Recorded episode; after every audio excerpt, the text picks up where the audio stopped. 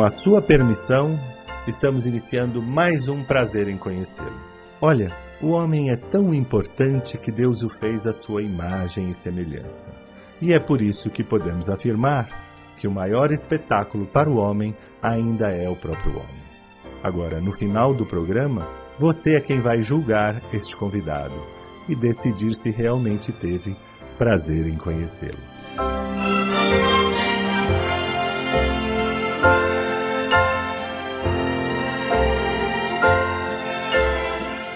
Brancato Neto apresenta Prazer em Conhecê-lo.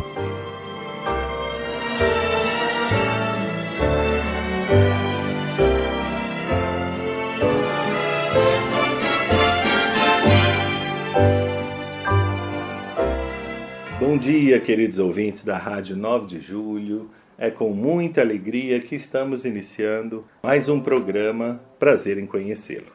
A gente tem trazido muitos atores, atrizes, porque com esse período todo de dificuldade, de pandemia, se não fossem as artes, talvez a gente não tivesse sobrevivido ou não tivesse tolerado tão bem essa dificuldade que passamos. Eu acho que a, as artes nos salvaram em todas as formas, de todas as expressões de arte, nos ajudaram e continuam nos ajudando, né?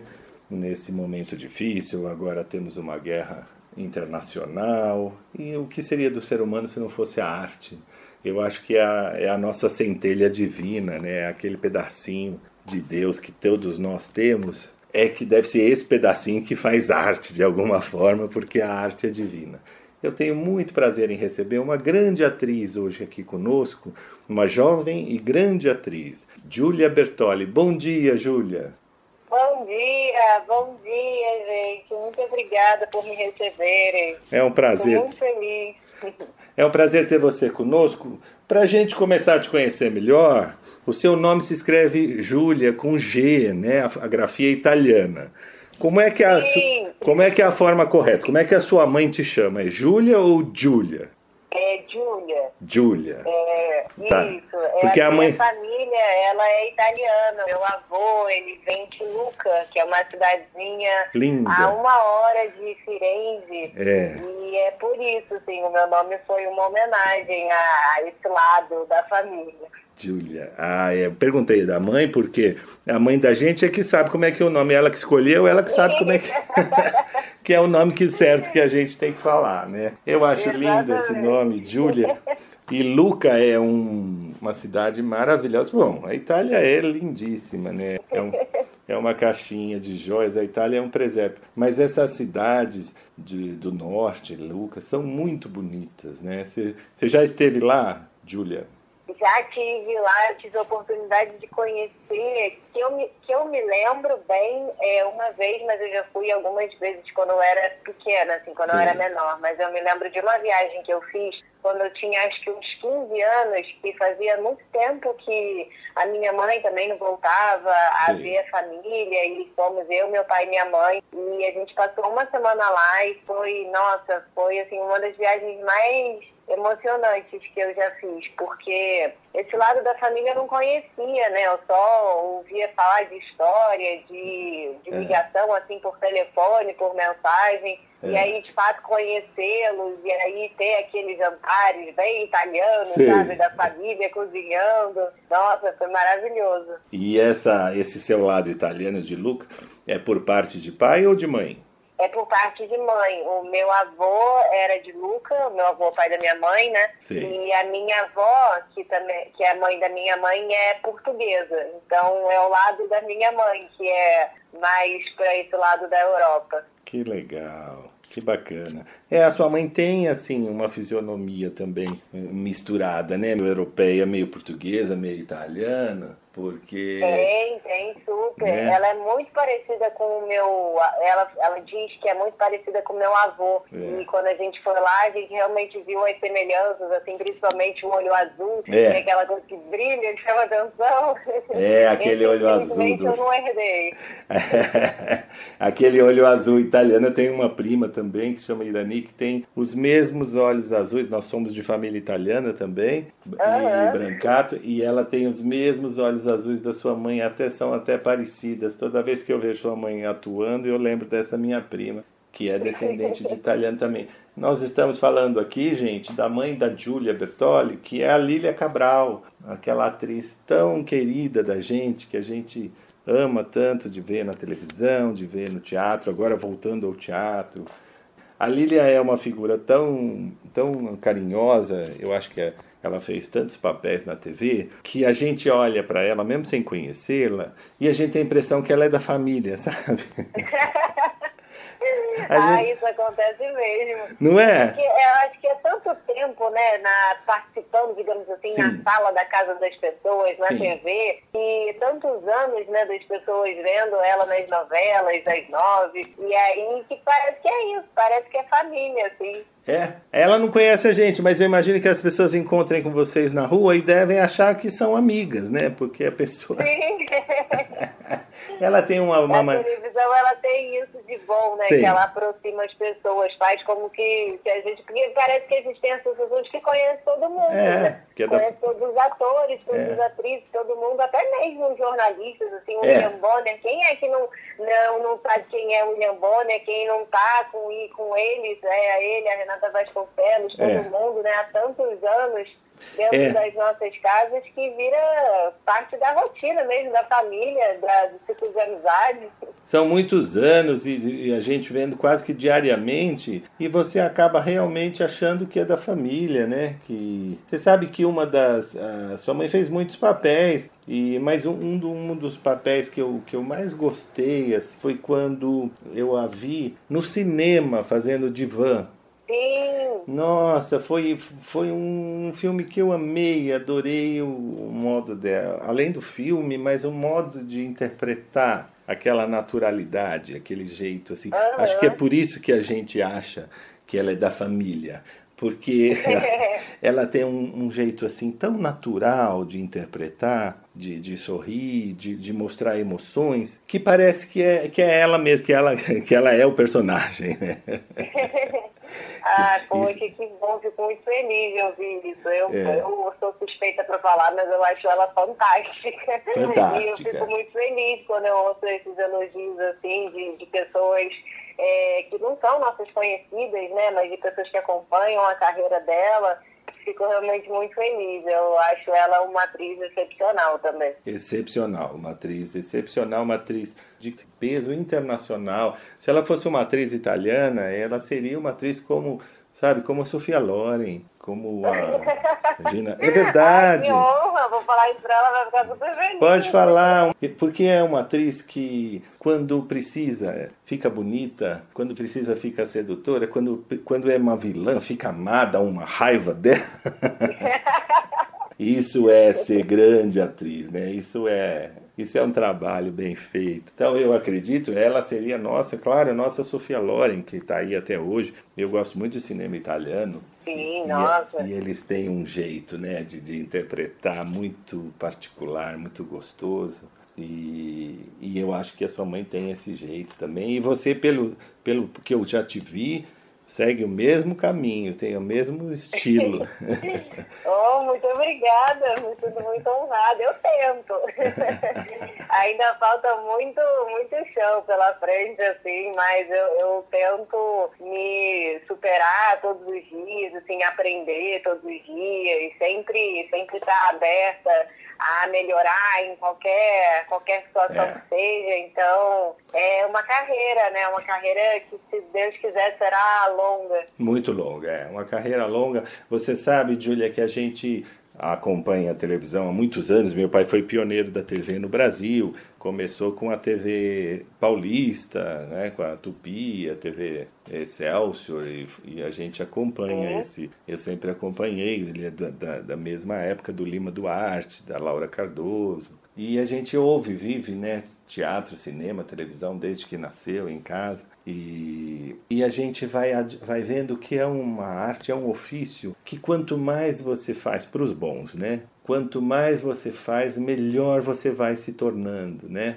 Sim. Por mais que é, você... O, ofício do ator tem muito a ver com repetição, né? E repetição muito. no melhor sentido da palavra, porque, pelo menos no teatro, por exemplo, a gente ensaia e aí a gente ensaia durante semanas, meses, até estreia, e quando a gente estreia, a gente tem a temporada que dura também meses, e é todo, todo final de semana de de uma, um horário, assim, durante uma hora e meia, a gente repete aquele mesmo texto que a gente pegou lá no início. É mas é impressionante como é, como é diferente, sabe? Que Sim. apesar de serem as mesmas palavras, nunca é a mesma forma como você interpreta, tem sempre é, o dia, a plateia, como você tá, como você sente aquele texto, como você recebe aquele texto do outro, do seu colega, né, de uma forma diferente. E é a arte da repetição no melhor sentido da palavra, né, de, de você estar tá sempre redescobrindo e procurando e encontrando novos sentimentos, novas emoções, até mesmo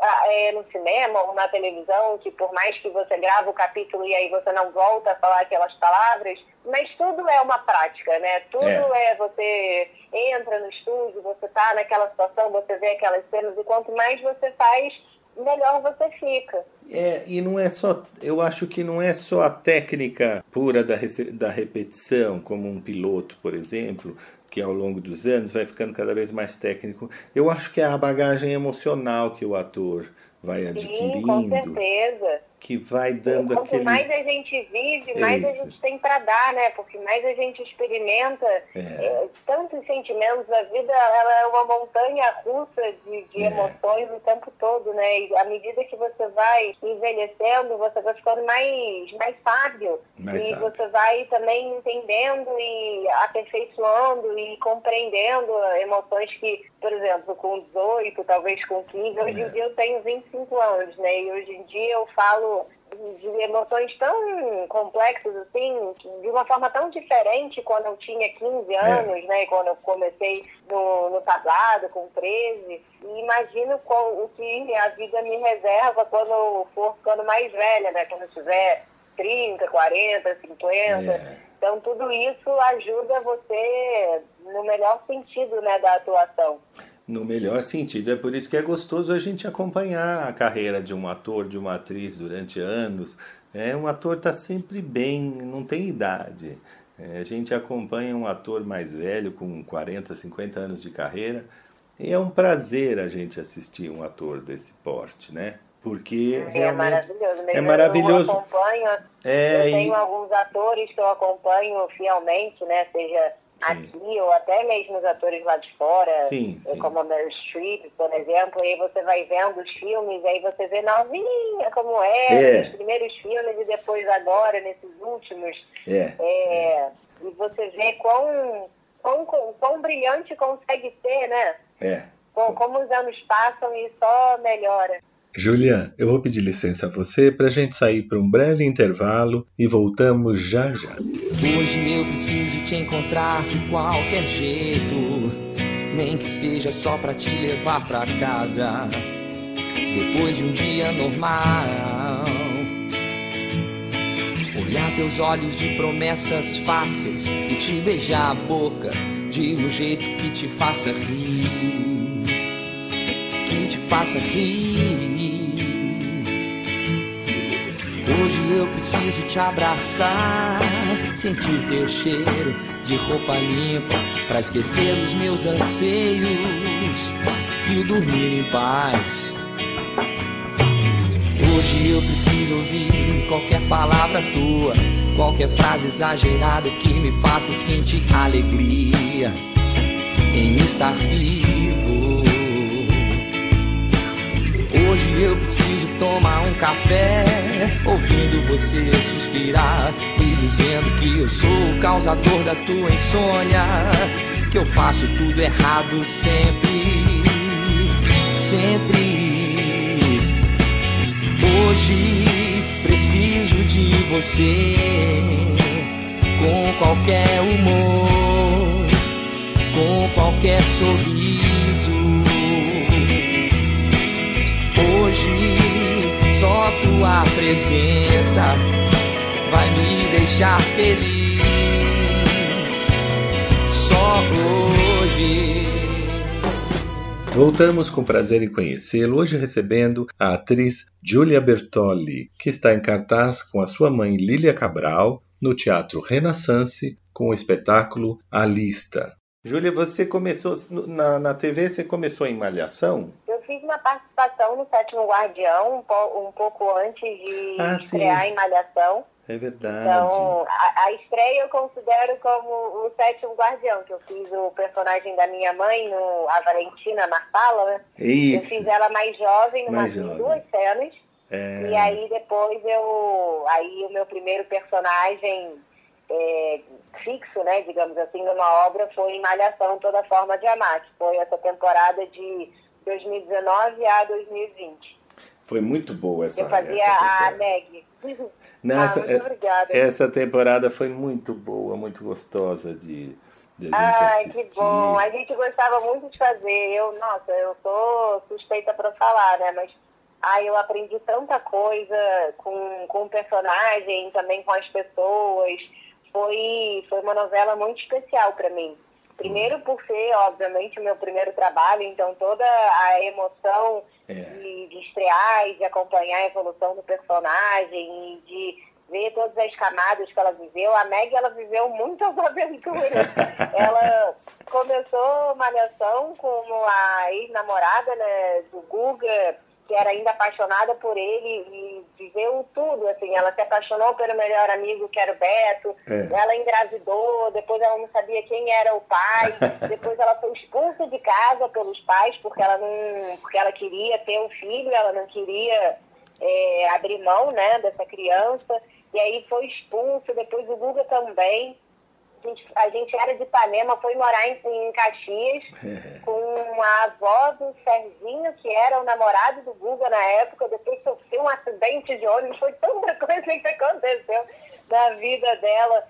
E, e foi muito, foi muito gratificante, incrível e prazeroso poder viver esse personagem porque era isso, assim, a cada semana, a cada mês ela ia acrescentando novas camadas, eu ia descobrindo ela de várias formas ia vivendo experiências que achei que no início a gente nem imaginava né, que viveria. Esse é, é o dom de obra aberta, porque à medida que você vai vendo e é. vai tendo contato com o público, o seu personagem ele vai se desenvolvendo de um lado ou de outro, né?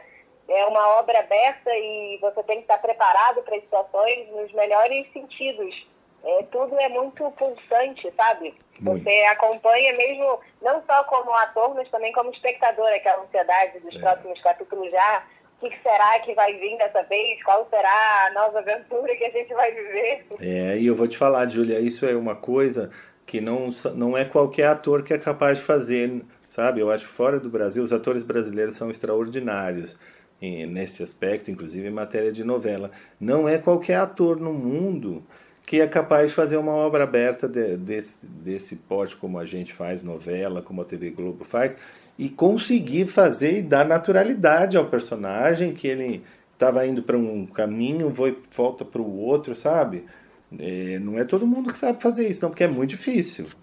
Não, não é. Sim, eu, a novela, bom, a novela para mim tem sempre um lugar muito especial, porque eu sou noveleira desde criança. É. E para mim a novela, ela é especial também por isso, sabe? Porque ela tem esse, esse tom de que o público é muito importante. É. Para as novelas, é, a resposta do público ela é muito significativa.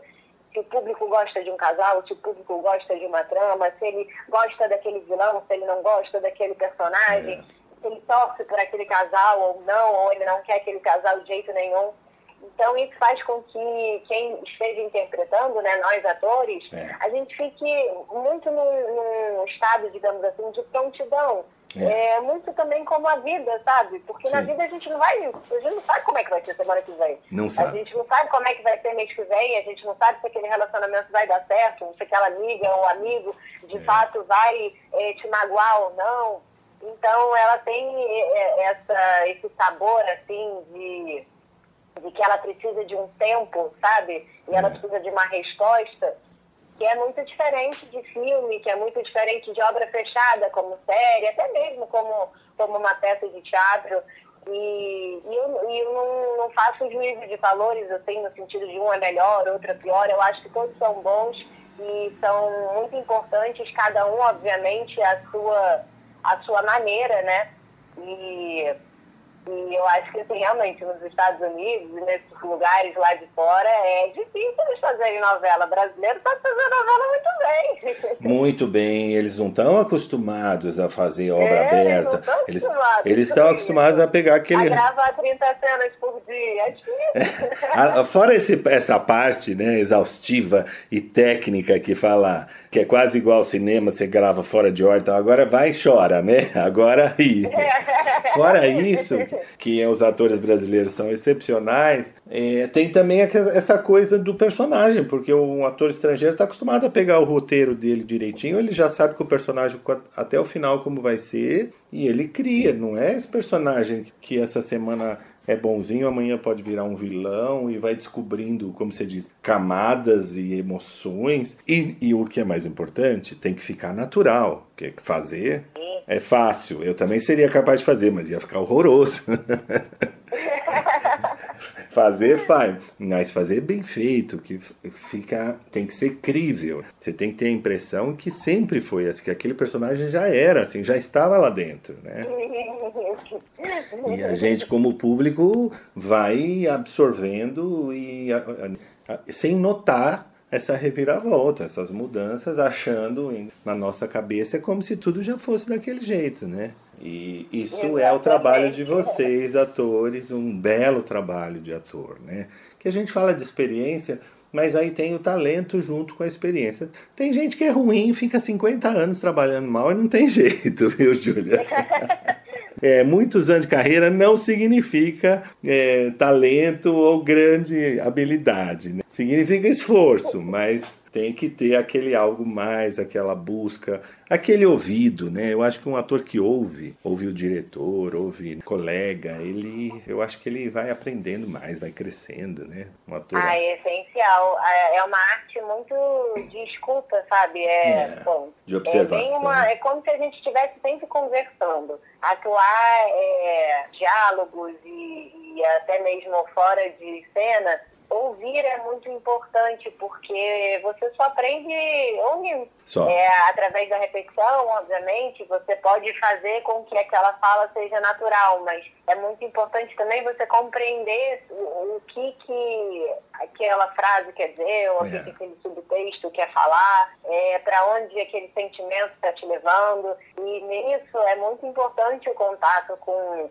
com os diretores ou com é. os atores mais velhos, que são mais experientes, é. e as conversas de bastidores também, de você ouvir as histórias você aprende muito ouvindo. Muito. Se você estiver disponível, digamos assim, né? É. Se, se no camarim você estiver aberto para essa troca e não apenas ficando no telefone ou enfim, é. resolvendo assuntos particulares, é, se você se permitir, você aprende muito todos os dias. Sem dúvida.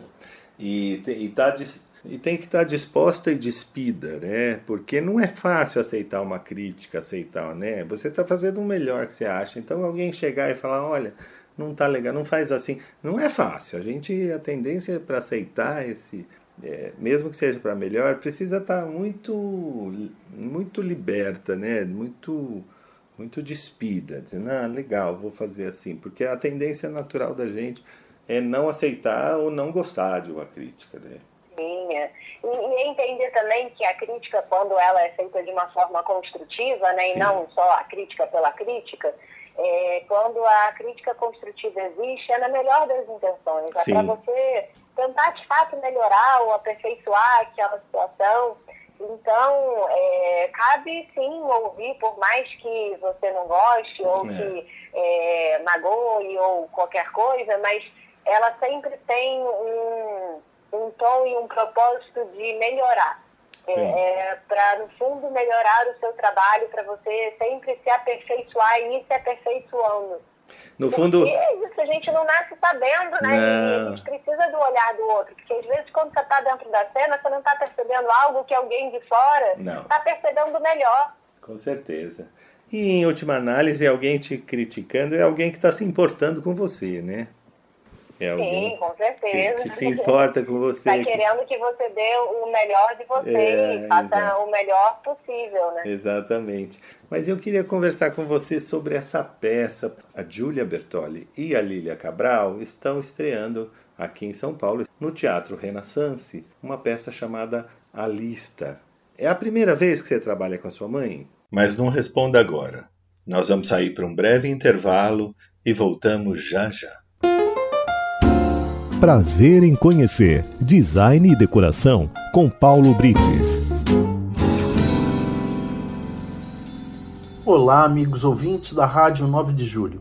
Seja em porta-retratos ou mesmo em quadros decorativos, enfim, não conheço até hoje ninguém que não goste de fotografias.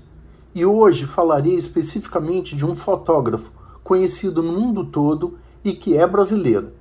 Ele se chama Sebastião Ribeiro Salgado Júnior, ou melhor, Sebastião Salgado, que acaba de lançar seu último trabalho chamado de Amazônia e que está sendo aclamado por todos os críticos internacionais. Começando por sua história, Sebastião Salgado é brasileiro, nascido em Aimorés, Minas Gerais, graduou-se em Economia pela Universidade Federal do Espírito Santo e lá conheceu e se casou com Lélia, que era pianista e arquiteta.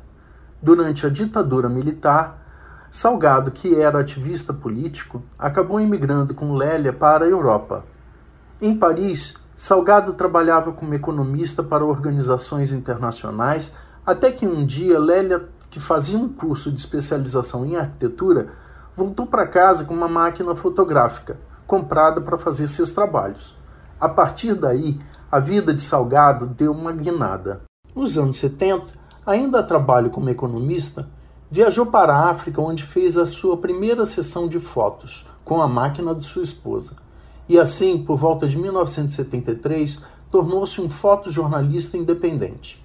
Com a venda de suas fotografias para agências e jornais internacionais, conseguiu financiar seu primeiro projeto pessoal, uma viagem para a África, começando sua vida no mundo da fotografia. Em 1986, publicou seu primeiro livro chamado De Outras Américas, documentando a pobreza dos povos da América Latina. Na sequência, publicou O Homem em Pânico, que cobria a seca do norte da África.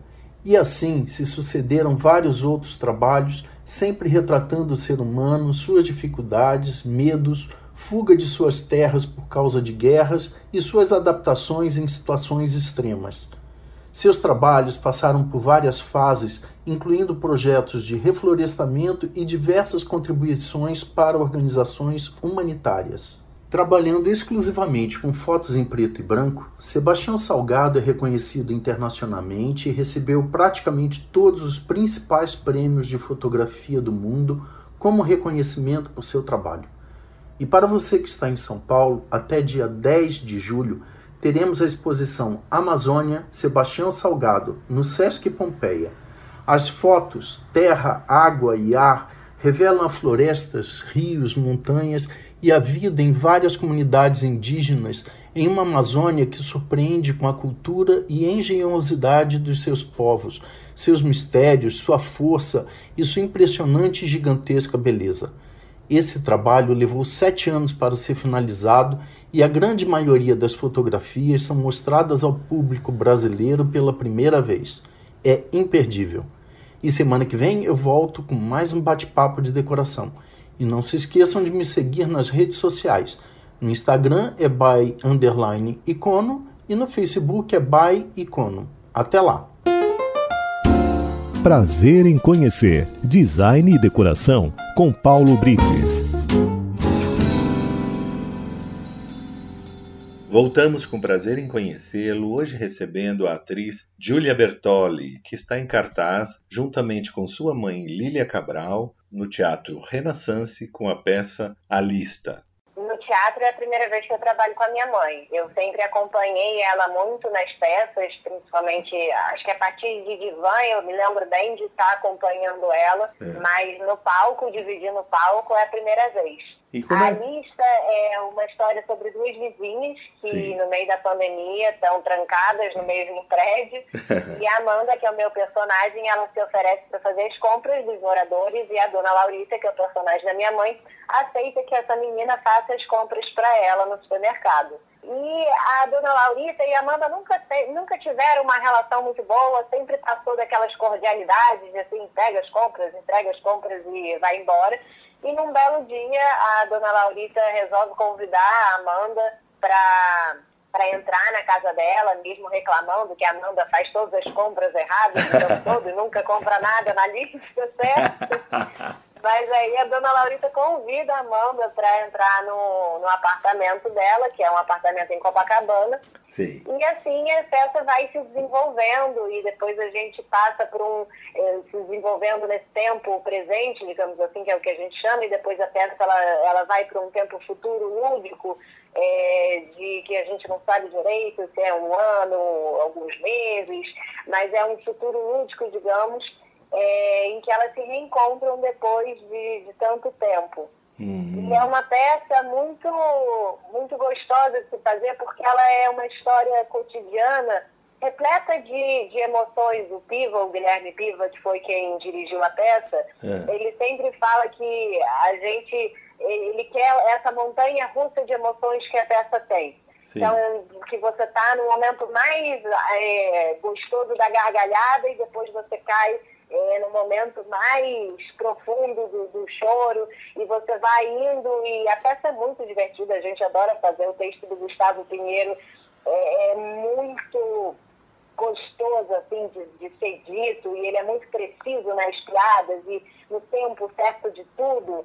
E, e é uma peça bem carioca assim, mas ela não mas ela não é, digamos assim, só para os cariocas verem. É uma peça regional, todo mundo se identifica, por mais que a gente fale dos bairros aqui de Copacabana, Sim. mas todo, todo, todo mundo de todas as cidades se identificam em algum ponto, porque todo lugar tem, um, tem uma cidade, que um bairro que vira uma corredeira quando entra, quando chove. Sim. E esses lugares, eles são muito palpáveis, assim, da, da realidade brasileira.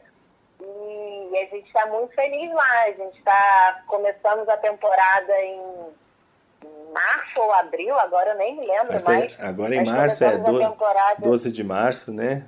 Isso, exatamente. Começamos a temporada e aí terminamos ela no Teatro Renaissance é, 12 de junho. De E a junho. gente está lá de sábados e domingos, sábados 8 e meia e domingos às 6. Às 18. Estamos muito felizes lá, estamos o público com muito público, graças a Deus sessões esgotadas. Delícia. Só, só alegrias, assim, a lista tem proporcionado alegrias muito grandes para todos nós da equipe. É uma peça é, muito muito interessante, uma peça de costumes. É a, emoção do dia a dia, não tem nada assim de, de muito extraordinário. Não cai uma bomba. não- e, mas, é, não, mas ela não, é, uma isso que identifica. de cotidiano, de cotidiano, é. Eu Isso que é uma peça que as pessoas se identificam muito, sabe? Porque é uma peça muito próxima. É uma peça em que você vê e a dona Laurita ela pode ser é, uma amiga, uma mãe, uma tia, uma avó, a Amanda também pode ser Sim. é, uma irmã, uma conhecida. Eles são personagens que poderiam, você encontra num café, no supermercado, andando na rua. É, é bem essa, essa peça de cotidiano no melhor dos sentidos da palavra. Sim, e, é- e é isso que emociona, né?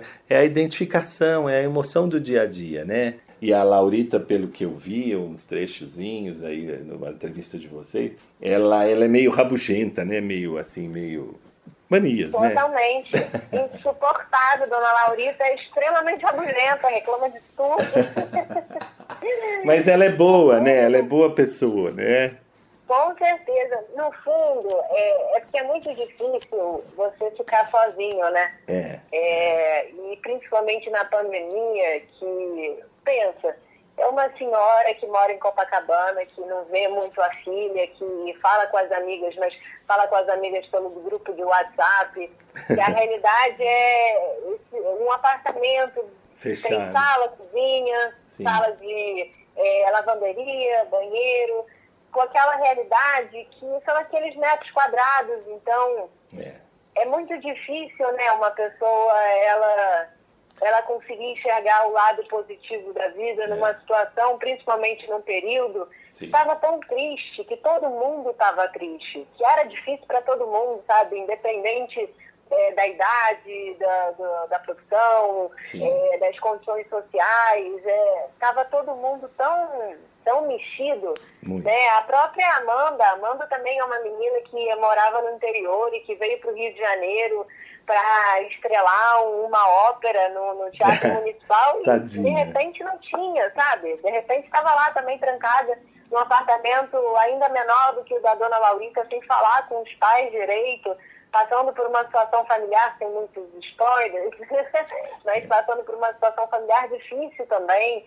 É. Então, é, é, são essas duas almas é, tristes, digamos assim, e, e cansadas também, né, com a vida, com a situação, com tudo, que se encontram e, de certa forma, elas encontram uma maneira de se salvar, né, através da conversa. É. Porque depois que a Amanda e a Laurita se despedem desse primeiro encontro, elas mudam, elas podem não mudar na forma delas serem, mas alguma coisa lá dentro Mudou. modificou, mexeu, melhorou, mesmo que talvez elas não consigam pôr em prática num dia seguinte ou no outro, mas é, esse encontro você vê que faz bem para a alma e, e, é, e, é, muito importante a gente entender porque o contato humano na pandemia ele foi muito difícil, né? Era, ele muito. era muito pouco, a gente não tinha contato, a gente não podia sair, a gente. Eu lembro que a gente ficou, a gente entrou em lockdown pensando que ia ser 14 dias. 15 dias. É. Olha é. quanto tempo é. a gente está vivendo nisso. Agora a gente já está conseguindo flexibilizar um pouco mais, graças a Deus a gente tem as vacinas, já está todo mundo com terceira dose, caminhando para uma quarta dose, é. então agora a gente consegue ver uma luz, digamos assim, no fim do túnel, mas é. A peça, e, principalmente quando ela foi escrita, assim, porque a particularidade dessa peça é que ela foi escrita na pandemia mesmo. Sim. A gente estreou ela por conta de um projeto que se chama Teatro Já, que era um projeto da Ana Beatriz Nogueira, que era para a gente ajudar os técnicos da, do teatro, das artes, que ficaram desempregados na pandemia e que não tinham de onde tirar o seu sustento. É. Então, esse era um projeto da Ana Beatriz. Lembro, que lembro. O Gustavo convidou a gente para participar e a gente propôs, é, não só pela ajuda, mas também porque ia ser uma forma da gente é, é, trabalhar em algo que a gente amava muito, né? Nesses tempos que a gente acordava, levantava, eu olhava para o teto e pensava, e agora? O que a gente vai fazer? Puxa. E aí, a, o próprio texto, assim, a gente ia escrevendo e era muito engraçado, porque a gente não sabia, né, o que, que ia acontecer. Ele escreveu o texto em março e a gente estreou em agosto, e quanta coisa mudou de Nossa. março para agosto. Depois, quando a gente foi, a gente saiu do, a gente fez acho que dois meses no Teatro Peter Gold, depois a gente fez uma apresentação no Teatro Claro em, em novembro, que é aquele de Copacabana, Sim. né, que, claro, eu esqueci o nome é, mas um que fica num shopping em Copacabana, e depois a gente fez uma apresentação no Riachuelo, com aquele teatro lotado, nossa, foi incrível. E a gente fez duas viagens, a gente foi para BH e a gente foi para Porto Alegre com a peça. Sim. Então, ao longo, nesse primeiro ano de pandemia, que foi de 2020, a gente estreou a peça no, no, lockdown mesmo, né? No todo caos. E depois, quando a gente foi fazer no Riachuelo, tanta coisa tinha mudado. Tanta coisa a gente teve que adaptar, melhorar. E o primeiro ato a gente mexeu pouco, assim, porque a gente considerou como uma crônica de um tempo.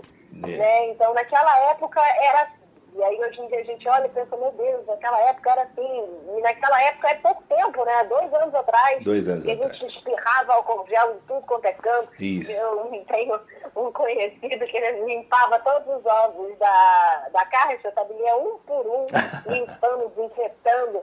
Então, isso tudo, e hoje em dia, olha, olha quanto mudou, né? Olha quanto a ciência é importante, foi importante nas nossas vidas, porque sem vacina Imagina como a gente não estaria, né? É, nesse primeiro momento a gente estava passando uma pandemia mundial, uma coisa assustadora e não tinha muita previsão de, de melhora, né? Nesse primeiro não, momento a gente pouco. não tinha nem vacina a ainda. A perspectiva de vacina era assim, ninguém tinha remota de vacina e quando começou a ter é, lá fora, né, nos Estados Unidos, É. na Europa, a nossa era só em chegar em janeiro do É. outro ano, e depois não foi em janeiro, foi em março, era, era Exatamente. foi, foi diminuindo, foi muito tempo da A gente, gente- ficando nesse, é, a gente estreou. É, o nosso programa O Prazer em Conhecê-lo, nós estreamos também em dois- 2020, em março, também no meio do, do lockdown. Né? A gente Sim. estreou o programa, que era um programa de rádio com, com convidados, que a gente passou a adaptar por telefone, como estamos hoje conversando, e, e, sabe, e a gente também ia entrevistando as pessoas, os artistas, sem saber muito o que ia acontecer no mês seguinte, né? E aí ligava para É. conversa com a rádio, olha, a rádio, um fulano tá doente, o outro, o outro tá doente, o outro. E a gente, e fora as perdas que a gente ia absorvendo pelo caminho, um amigo, um parente, uma coisa. É um período muito difícil. É, é até, é até é, gostoso a gente ir assistir a peça e olhar, como você disse, esse primeiro ato, porque a tendência da gente é não lembrar, é coisa ruim, a gente vai passando, né? Mas é um, é um passado tão recente e lembrar como é que foi esse passado, como foi sofrido esse, esse passado recente, né? Esse primeiro momento. Exatamente. Como e você a falou. gente poder ver que hoje em dia, graças a Deus, tudo mudou, sabe? Que a gente conseguiu. é, Eu acho que o mais difícil foi. Estar aqui vacinados e podendo voltar aos poucos à normalidade. Eu acho que esquecer. Eu, eu jamais diria pra gente esquecer. Não, não podemos, não. Por mais que tenha sido duro e difícil e a gente perdeu muitas pessoas importantes nas nossas vidas, nas nossas vidas, acho que todo mundo perdeu alguém É. que se importava muito, né? Sem eu dúvida. perdi, você deve ter perdido, Todo quantas mundo. pessoas a gente não perdeu. E a gente entender que não dá para você não valorizar a ciência, não dá mais É. para você não valorizar a educação, não dá mais para não valorizar a cultura. Porque nessa, nesse período que estava todo mundo trancado em casa, olha só como a cultura fez bem para as nossas vidas. É, Olha foi- só como você tem a possibilidade de ver filmes na, Sim. na TV ou no celular ou enfim, no computador, ver filmes, ver séries, ler livros, é, você poder até acompanhar exposições virtuais do teatro, que a gente nunca imaginou que teatro seria online. É. Quando na vida a gente imaginou que seria isso, né? Porque o teatro ele é uma arte com o público, ele é uma Exato. arte de, de presença, sabe? É. E, e você percebe que assim, a gente se reinventa o tempo todo, né? É, é uma das artes mais antigas e com certeza é a arte que vai ficar até você por muito mais da gente, sabe? O teatro é muito importante. É muito E- importante. e Por isso que na hoje em dia apresentação, você vê na, na apresentação, eu falo sempre, tenho conversado com os ouvintes, a gente tem trazido atores agora que, a- que, as- que o teatro voltou, que o cinema voltou, a gente tem trazido esses amigos de, de- das artes, porque foram as artes que nos ajudaram a sobreviver nesse período. Com né? certeza. Porque a gente passou por um momento único, não, né? Que a gente, além de não poder sair, a gente não podia ter relação de afeto, não podia beijar, não podia tocar, não podia abraçar os avós. Quantos avós ficaram sem ver os netos? E Sim, é nossa. muito difícil para o ser, muito triste a gente essa, né, esse isolamento afetivo que a gente era obrigado e era necessário. Então, às vezes a gente levava, eu tenho tias idosas, às vezes você levava alguma coisa na casa de idoso, você tinha que deixar na porta, não podia abraçar. E, e aí, a- como você disse, o pacote era todo desinfectado, com álcool, e cobre o pé. e- sabe, uma coisa maluca, que se você olhasse num filme, você ia dizer, ah, isso é ficção, isso nunca vai acontecer. É, exagerado, né? É, exagerado. Imagina uma mãe não pode, não pode ver um filho, uma avó não pode abraçar, e aí os idosos mais vulneráveis. Então, quer dizer, por amor a gente não podia abraçar as pessoas que a gente ama para protegê-las. É uma loucura isso. É uma loucura. Exatamente. E aí você E vem eu com. lembro que assim, eu, eu li muito na, nessa pandemia, né? Eu Sim. acho que eu canalizei todas as minhas energias para os livros, porque eu ficava pensando assim, bom, se a gente não pode ir até a esquina, pelo menos com os livros a gente vai viajando, sabe? É. A gente vai para todos os lugares. Eu acho que cada, cada pessoa ela conseguiu arranjar um jeito É. de, de viajar para outros lugares é, ah, em quatro paredes, né? É verdade. E além de tudo, a gente tinha também aquela emoção ruim, aquela notícia, aquela, aquela, aquela insegurança, o que será amanhã, cada dia pior, cada dia mais gente, né? Porque a pandemia vem numa escalada de, de, de ela vai se ela vai piorando, o número de pessoas vai aumentando, de, de uh, internações e mortes. Então, todo dia, é, emocionalmente, aquilo vai minando né, o seu humor, a sua esperança. Ai, com certeza. E, e eu lembro que também era uma fase que, assim, é, tá, tinham poucos casos, de repente tinham muitos, é. aí de repente tinham além de muitos, e aí diminuía um pouco e voltava em Isso. doses escalares a primeira, a segunda, a terceira, é. a quarta onda. É. E era tão era assustador, assustador, mesmo. Assim, eu acho que é. até, até a gente tomar a primeira dose da vacina, eu lembro quando eu fui levar o meu pai para tomar, o meu pai ele é, ele é considerado grupo de risco porque ele tem, ele é né, acima de 60 anos. E meu pai, na época, estava com 72, se eu não me engano, ou 71, não, não tenho certeza. Mas eu lembro que quando eu fui vacinar ele, nossa, eu chorava de alegria. De alegria. Caramba, sobrevivemos, sabe, essa parte.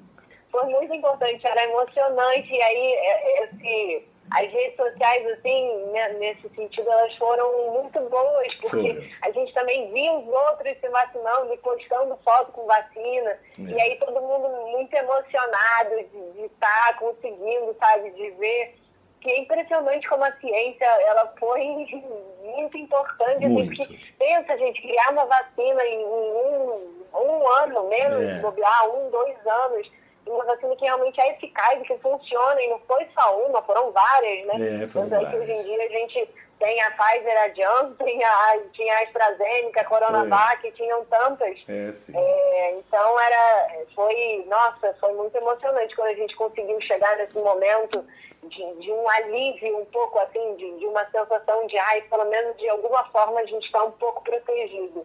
Sem dúvida, é, foi um momento único e, e que, que, que boa ideia né, o, o Gustavo Pinheiro teve de fazer, de ambientar essa peça ele ambientou na, na pandemia, né? Não é uma peça Sim. sobre a pandemia. Ela, ela é uma peça que aproveita ela o ambiente. Ela passa na pandemia, Isso, exatamente. exatamente. Ela usa a pandemia como esse cenário, Isso. né? Para essa história que...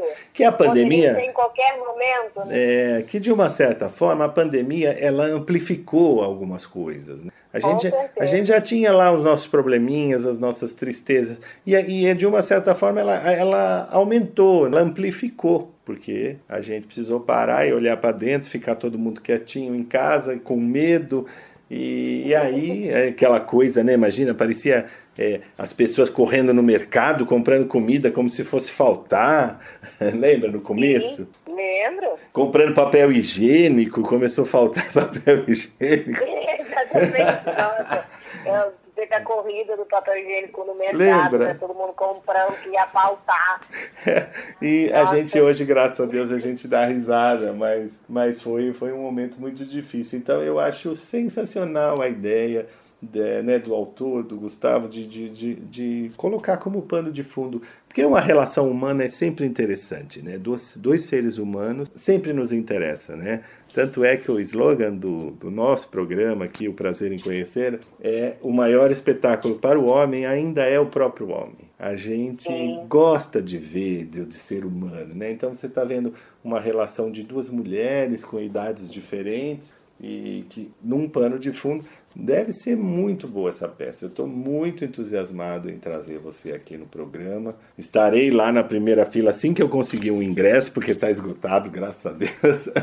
Não, mas pelo amor de Deus, será nosso convidado. eu favor. sei, Nossa. eu sei. Mas eu quero avisar os nossos ouvintes que corram para assistir, porque a peça tá, tem muita procura, é muito boa. O Teatro Renaissance é um teatro belíssimo, confortável, seguro, que a gente ainda está tomando as precauções né, Júlia? Sim, com, com certeza. Tem que apresentar. Gente, é, tem que apresentar comprovante de vacina. Exato. É, é muito importante. Quem, quem, se sente seguro de ficar de máscara, fica de máscara. Exato. A gente até prefere, inclusive. Claro, claro. Mas é muito seguro, é um teatro muito confortável, muito bem organizado. Eu já estive lá agora na volta.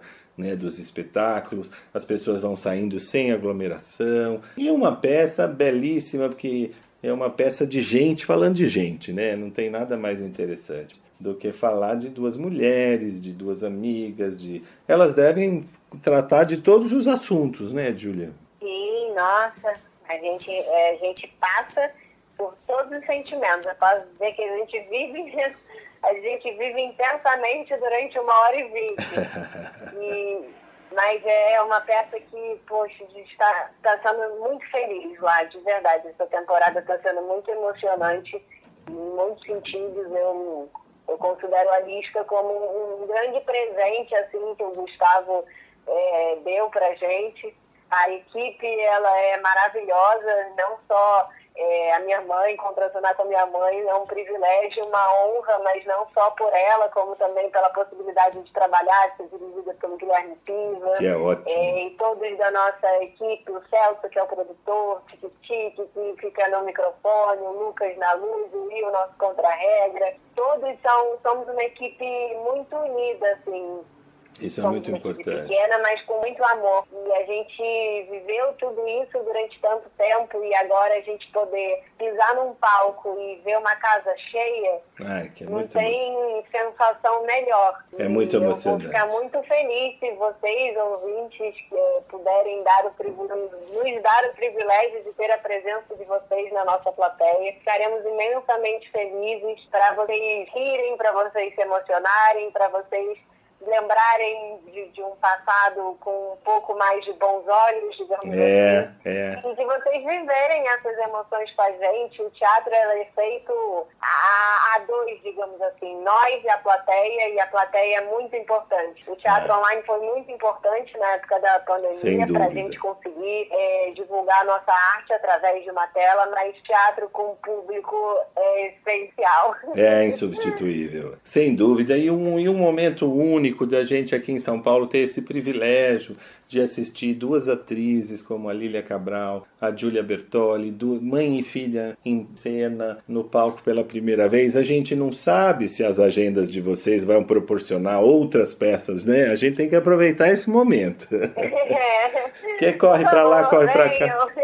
Né? Então, tudo isso é, é único, não pode perder. Ver mãe e filha trabalhando juntas, duas grandes atrizes, falando de um assunto tão interessante que também é único e é o momento, né? Que é essa, essa pandemia, falando de emoções num teatro belíssimo. O, o preço é bastante justo, olha, tem ingresso inteiro, tem meia, meia entrada também. E olha, o horário é facinho, é gostoso. Todo sábado às 8h30 e todo domingo às 6 da tarde. Sábado 20 e 30, domingo às 18 no Teatro Renaissance, que é fácil, é do ladinho da Avenida Paulista, dentro do Hotel Renaissance. Um lugar, né, muito bonito, muito confortável. E eu queria dar os parabéns para você, Júlia, mandar um grande abraço para sua mãe também, dar os parabéns Muito a obrigada. ela. E dizer que o nosso programa está aberto, estou aqui te esperando nos próximos, nas suas próximas peças, suas próximas estreias. Conte sempre com a nossa divulgação. Muito obrigada, foi um prazer imenso estar aqui. A conversa foi deliciosa e muito, muito, muito feliz de você me receber. Foi um prazer enorme. Eu já tinha visto entrevista sua em outras emissoras, vi com o Bial também, que foi uma delícia. E aí a gente Ai, fica. que bom. É, assistir. E a gente fica encantado, fala, gente, essa moça, além de linda, é tão inteligente, tão madura, tão madura, Muito tão obrigada. inteligente. Puxa vida, nossa senhora, certamente você vai estar na próxima novela aí brilhando de novo, porque talento não lhe falta e inteligência também, que são coisas importantes, né, para o sucesso. E, Muito obrigada. e um Muito ser humano obrigada, maravilhoso, né? Uma moça sensível, né? Uma moça doce. Parabéns pelo teu trabalho, parabéns pelo trabalho, pela iniciativa de vocês duas, que uma peça que eu acho que é muito necessária para nós nesse momento, sabe? Que vai nos, nos enriquecer, é, tanto a cidade como o público. Eu acho que nós estamos precisando.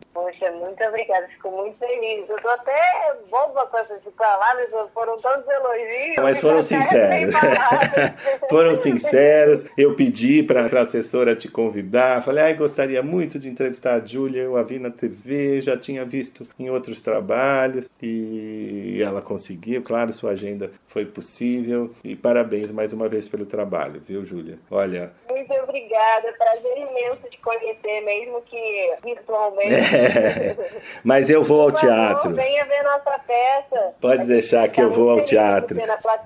Eu irei ao teatro, certamente vai ser muito interessante. Eu conversei aqui com a Giulia Bertoli, que está em cartaz no Teatro Renaissance com a peça A Lista, todos os sábados às 20h30 e domingo às 18 horas. Giulia, um forte abraço e até a próxima, se Deus quiser. Até. Tchau, tchau. Tchau, tchau. Obrigado.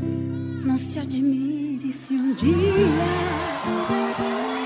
um beija-flor invadir a porta da tua casa, te der um beijo e partir. Fui eu que mandei o beijo, que é pra matar meu desejo. Faz tempo que eu não te vejo, ai que saudade doce.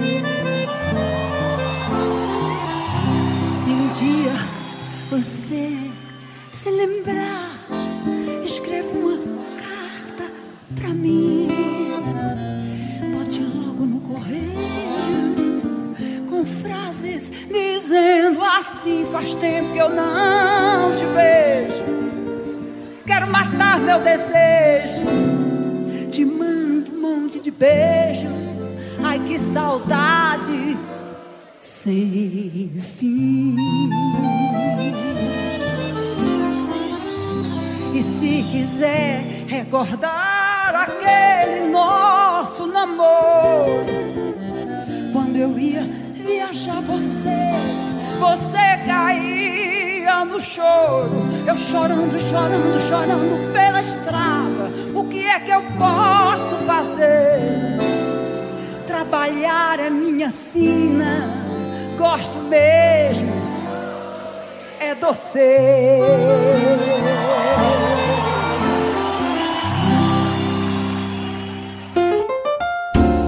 Prazer em conhecer Direito e Justiça. Queridos ouvintes da Rádio 9 de Julho, estamos iniciando mais uma vez o nosso quadro Direito e Justiça. Um quadro tão importante para nós, cidadãos, porque faz parte do nosso dia a dia, da nossa essência como sociedade, né? A sociedade sem a justiça, ela não sobrevive, ela não é uma sociedade é, civilizada, digamos assim. E eu estou recebendo aqui um grande advogado, o Dr. Paranhos, sócio do Leite Tosto e Barros, aqui de São Paulo. Bom dia, Paranhos, como vai? Bom dia, meu querido. Eu vou muito bem, obrigado. Prazer falar com você e com os nossos queridos ouvintes hoje. Prazer é todo nosso. Eu queria que você explicasse para a gente. Nós estamos a, a assistindo essa mudança de comportamento e o comportamento serve para as relações de consumo, a forma de comprar hoje em dia é muito diferente da forma como a minha avó comprava, o modo que a minha avó, meus avós faziam compras. Antigamente a gente tinha uma caderneta, a pessoa ia na vendinha, assinava a caderneta. Hoje é online, você faz um Pix, faz um pagamento, joga cartão, entrega, enfim. A sociedade vai evoluindo e vai mudando as relações e o direito, a justiça tem a obrigação de ir atrás, de, de ir se adaptando as nossas relações, novas relações, os novos hábitos, inclusive, de consumo. E eu queria que você explicasse para a gente como é que está acontecendo essa mudança no mercado, como é que a justiça está se portando, como é que as coisas... Para solução, porque sempre que tem um mercado, tem um conflito, né? Justamente, meu querido, a gente brinca aqui que viver em sociedade é viver em conflito. é algo que é tão inerente ao nosso dia a dia, nas nossas relações familiares, profissionais, sem dúvida. Uh, em, em, todos os âmbitos. E, e, até curioso que é algo que a gente acaba uh, estudando muito pouco, né? desde a questão psicológica do conflito até, por fim, onde entramos nós, advogados, quando a gente precisa uh, assessorar aí um cliente, uma parte num tribunal, numa ação judicial ou numa consulta. É, a gente, sem dúvida, está passando por, por tempos desafiadores, por mais que essa palavra seja clichê, eu acho que ela retrata muito o sentimento de todos, né? Tempos desafiadores. Uh, e a gente vê, sem dúvida, o, o, hábito de consumo da sociedade mudando em, em, grande partida, né? Eu cresci indo com a minha mãe no supermercado, fazendo as compras de mês, enchendo um carrinho, levando o depois de volta para casa. É. Ah, e hoje é impensável você perder tempo na fila do caixa É. do supermercado, porque você já fez a compra pela, pela sua casa. É verdade. Ah, e é curioso né, que essa, a, a- velocidade disso ah, ganhou uma grande proporção na pandemia, mas é um movimento que já vem, já vem de, de alguns anos. E no direito isso não é diferente.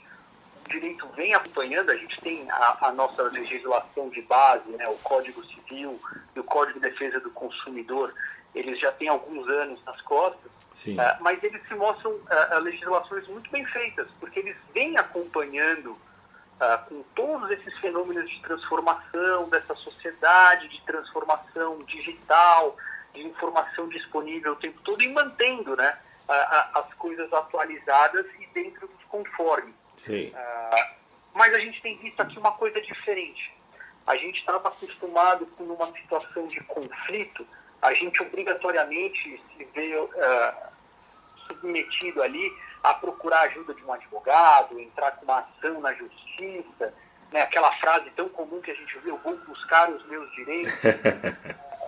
E hoje, bem ou mal, por conta de toda essa situação, a gente tem visto que as pessoas estão muito mais propositivas né, na busca de, de uma solução. Sim. A gente tem um código de processo civil novo que tem uma série de princípios inovadores, tem uma busca pela solução consensual dos conflitos, né? Vamos priorizar um acordo entre as partes e não necessariamente que as partes se enfrentem né, nas barras do tribunal, como os advogados de antigamente diziam.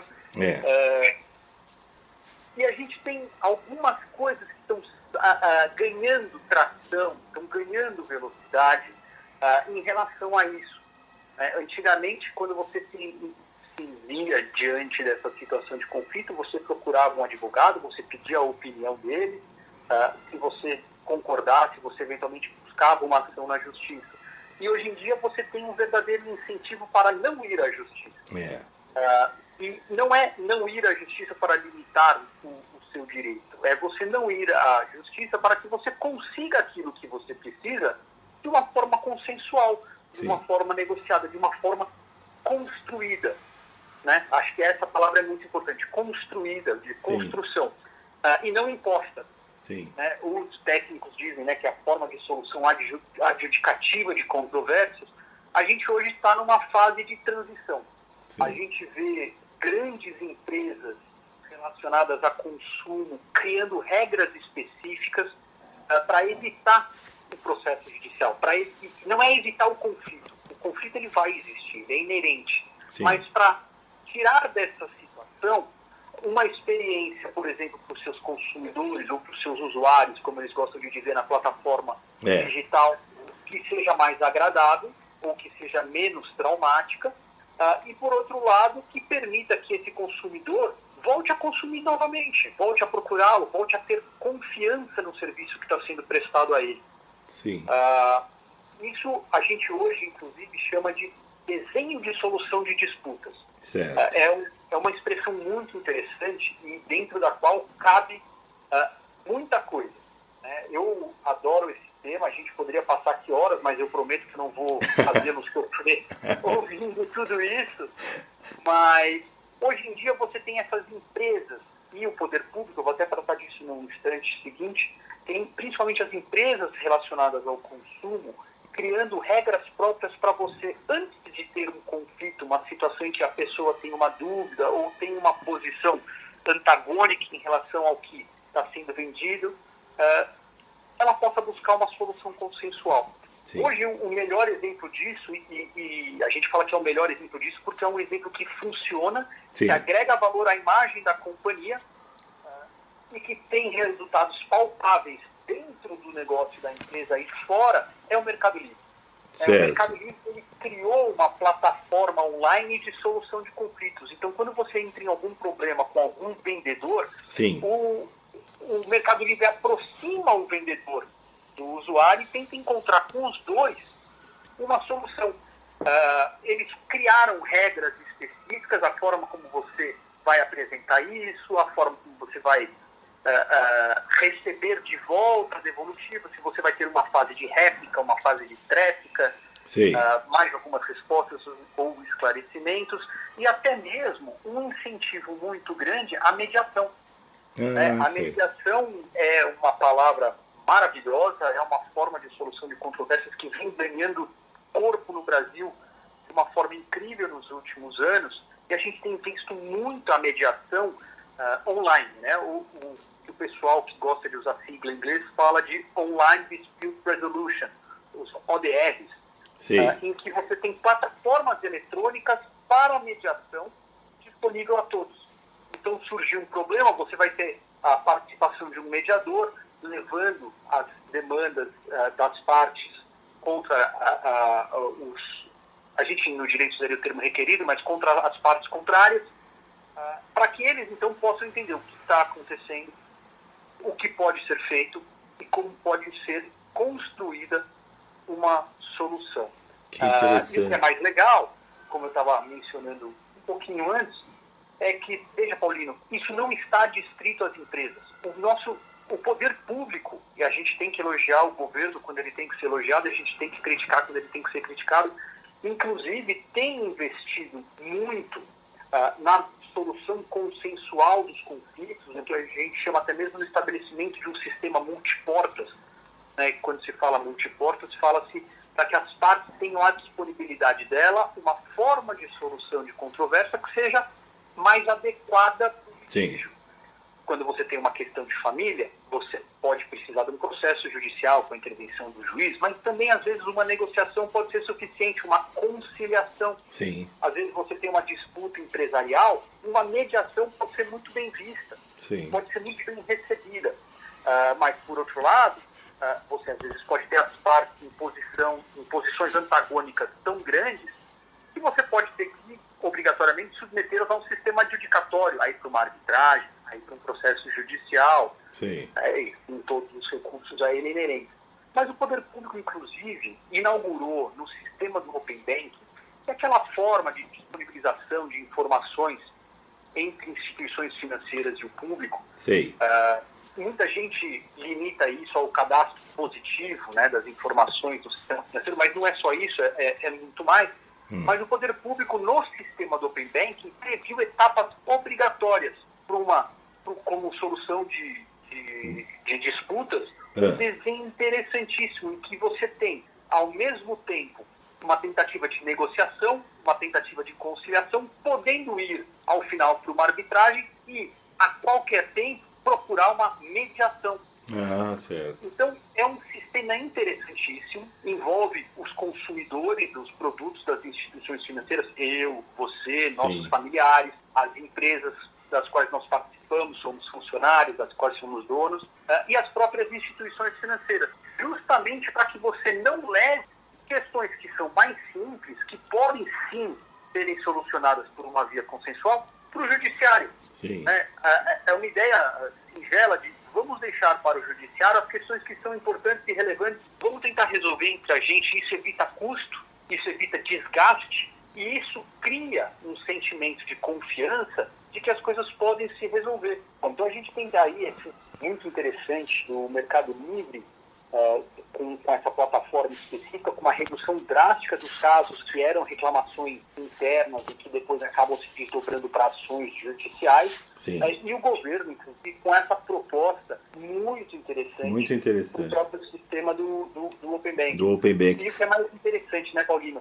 Uh, para uma empresa, menos litígio é menos gasto. Claro. Né? Menos gasto é mais receita, é mais resultado, é, é um consumidor mais satisfeito é um consumidor confiante. Não é só o gasto, não é só o gasto financeiro, mas é o gasto, o desgaste da imagem também, que vale muito dinheiro. Por exemplo, você mencionou o caso do Mercado Livre, né? O Mercado Livre é uma, é uma, é uma plataforma, uma forma de comprar que depende dessa credibilidade, porque é, o negócio dele depende desse resultado, de eu, de eu sentir seguro, de eu me sentir seguro em comprar, e se eu tiver algum problema, eu poder trocar, eu poder ser ouvido, eu não, não me sentir lesado. O negócio dele depende disso, né? Pois é, eu, o, o, Mercado Livre é um marketplace, né? Ele é um mercado online, online. ele expõe os produtos, Isso. ele faz um serviço de aproximação do é. vendedor com os possíveis consumidores. Sim. E os consumidores procuram o Mercado Livre porque eles confiam na plataforma Exato. deles, porque eles confiam que o produto vai ser entregue, qualidade vai ser aquela anunciada.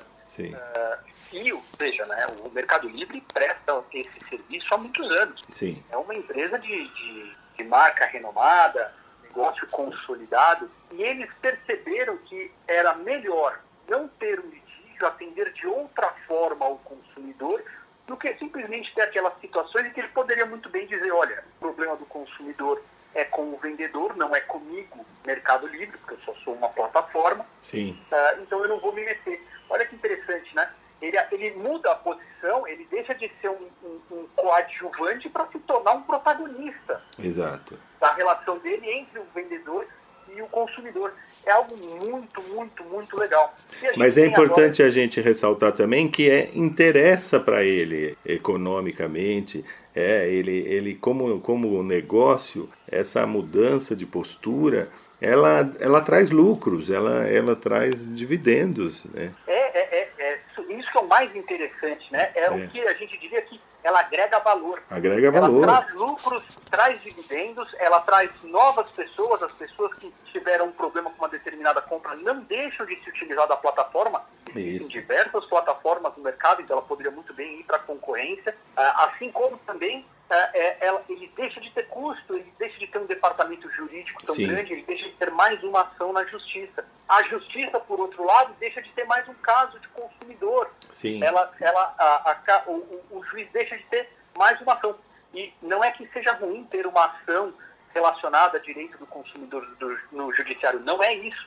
Mas nós tivemos, a partir dos anos 90, com o Código de Defesa do Consumidor, com os anos de estabilidade econômica, uh, uma avalanche é. De, de, demandas. Né? É. O poder público tentou se adaptar a isso, as estruturas dos tribunais não estavam preparadas, tivemos a lei dos juizados especiais cíveis para tentar auxiliar isso, mas ainda assim o, o, volume de demandas, o crescimento do poder econômico trouxe, né, uh, trouxe aí a, a, reboque um número, um volume de ações monstruoso. Uh, e aí hoje uh, o que se conversa muito é como tornar o judiciário mais eficiente e mais eficaz.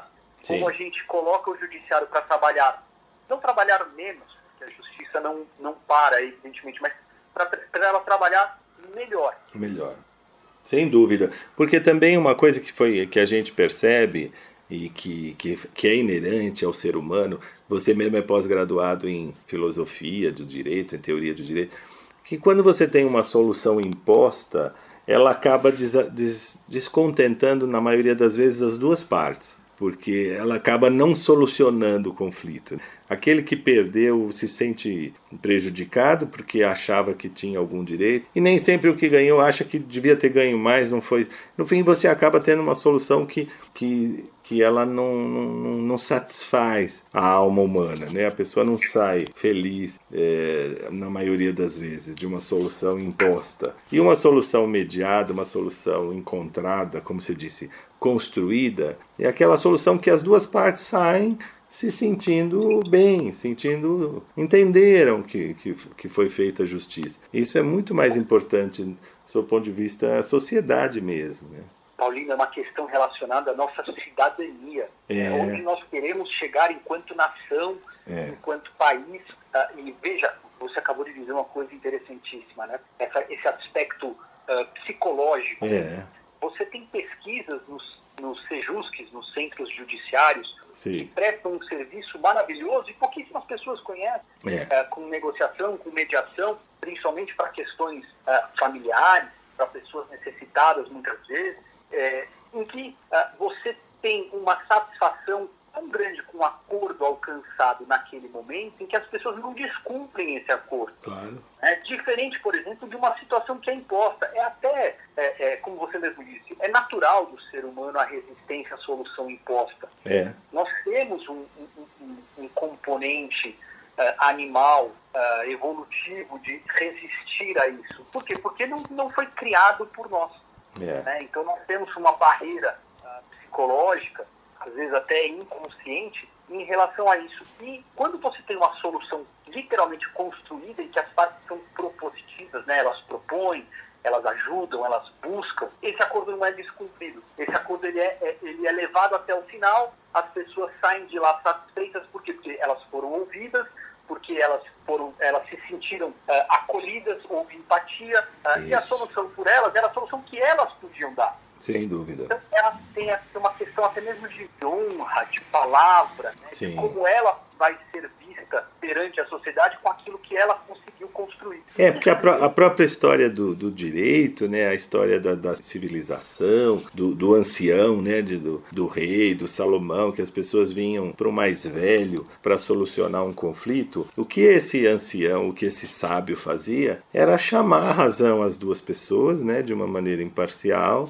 e tentar mostrar, fazer, criar empatia entre as duas partes, um se colocando no lugar do outro e fazendo com que, na, na maioria das vezes, que as, as partes entendessem aonde erraram, onde podiam melhorar e um lugar do outro. Aí acabava dando uma solução, que seria o juiz, digamos assim, né? Exatamente, exatamente. E, e é interessante porque isso era muitas vezes uh, levado de uma forma não institucional, mas quase informal por exemplo, se você for pensar aí na construção do, do Brasil como país, uh, você teve uma presença religiosa desde o início, né, desde o, quando, quando, os portugueses começaram a ter uma presença constante aqui.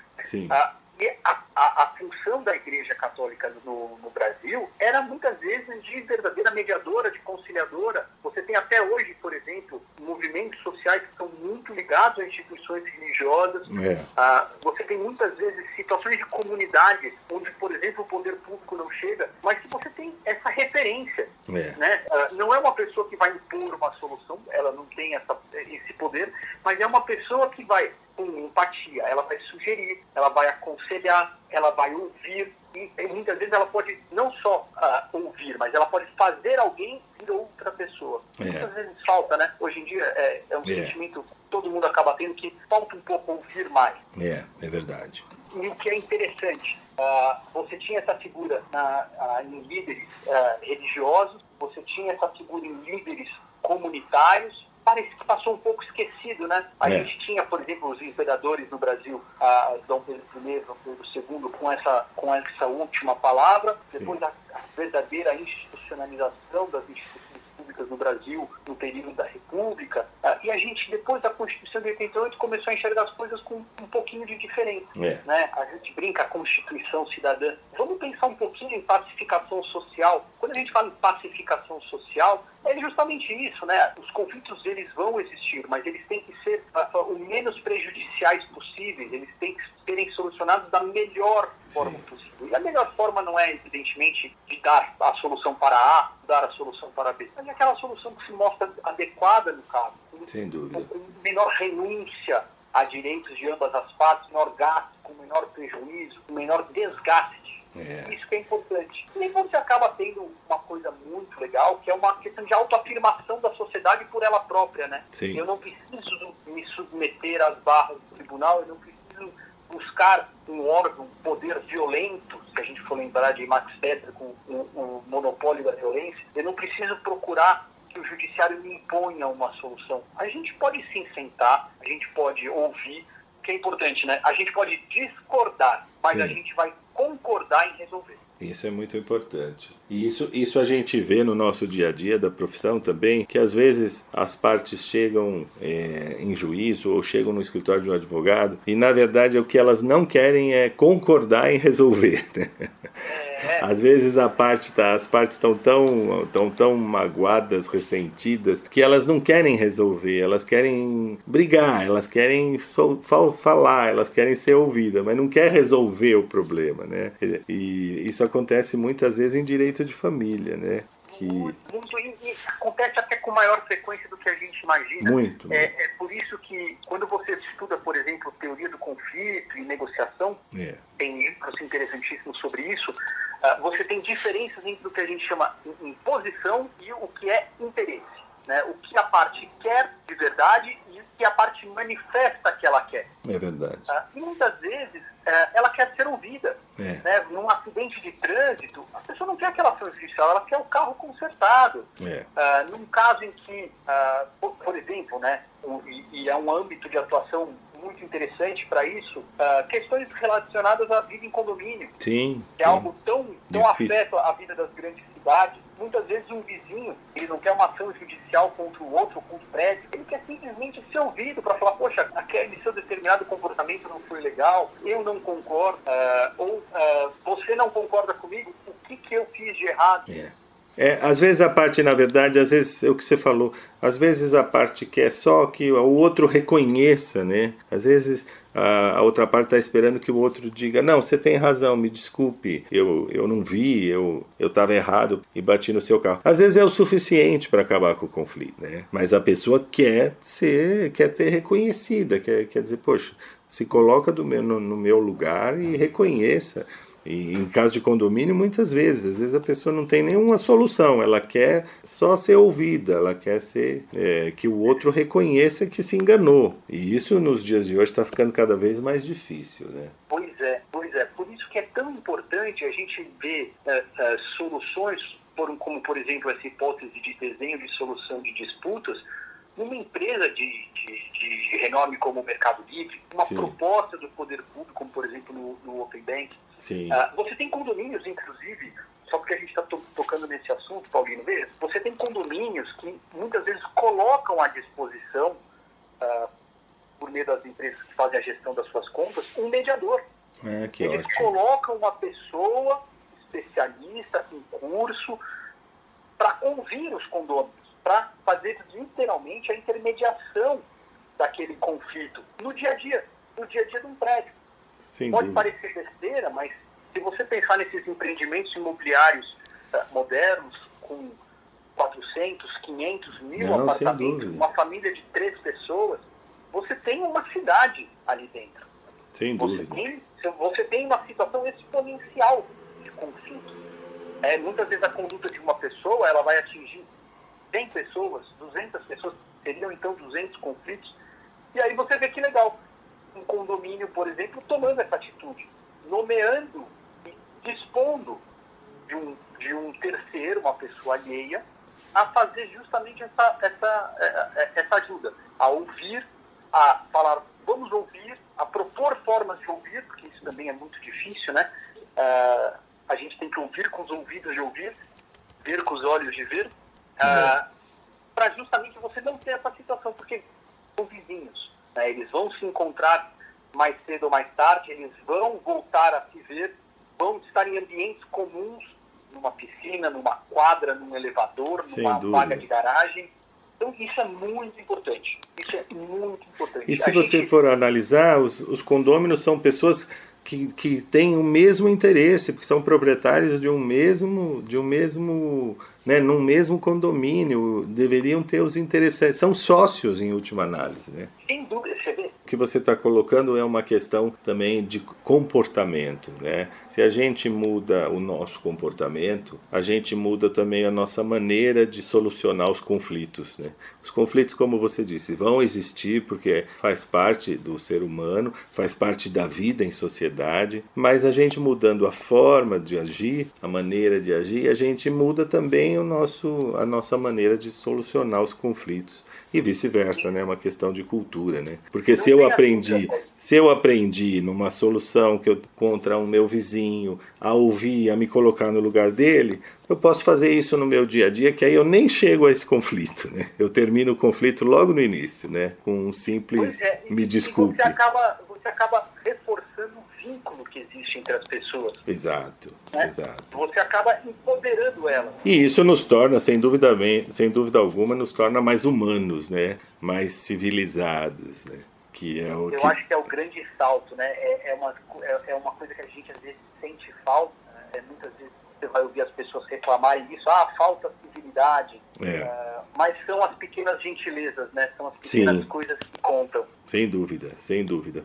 Eu queria agradecer muito a presença aqui do nosso querido amigo, Dr. Alexandre Paranhos, que é graduado em Direito pela Universidade Mackenzie, especializado em Direito Empresarial, pós-graduado em Filosofia, curso de extensão em Arbitragem pela PUC de São Paulo, um grande amigo e sócio de um escritório bastante renomado aqui em São Paulo, que é o Leite Tosto e Barros. Alexandre, muito obrigado pela sua participação. Espero contar com você aqui em outras oportunidades para a gente continuar falando desse assunto que é tão interessante que daria para ficar três dias aqui conversando. Eu que agradeço, meu querido, pela oportunidade. É um tema que uh, desperta todo tipo de interesse, É. uh, porque as coisas são muito dinâmicas. É. E, claro, fico sempre à disposição de vocês para a gente poder bater esse papo gostoso em outras vezes. Tá ótimo, então. Doutor Alexandre Paranhos, do Leite Tosto e Barros, muito obrigado, um forte abraço e até a próxima, se Deus quiser. Tchau, tchau. Tchau, tchau.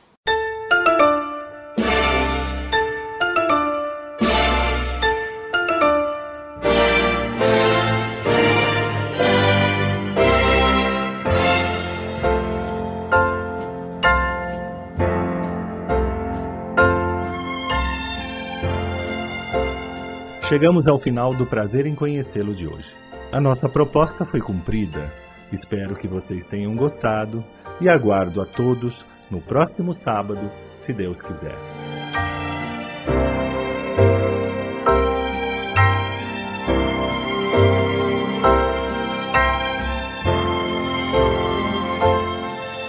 Prazer em conhecê-lo, com Brancato Neto, todo sábado, das sete e meia às nove da manhã.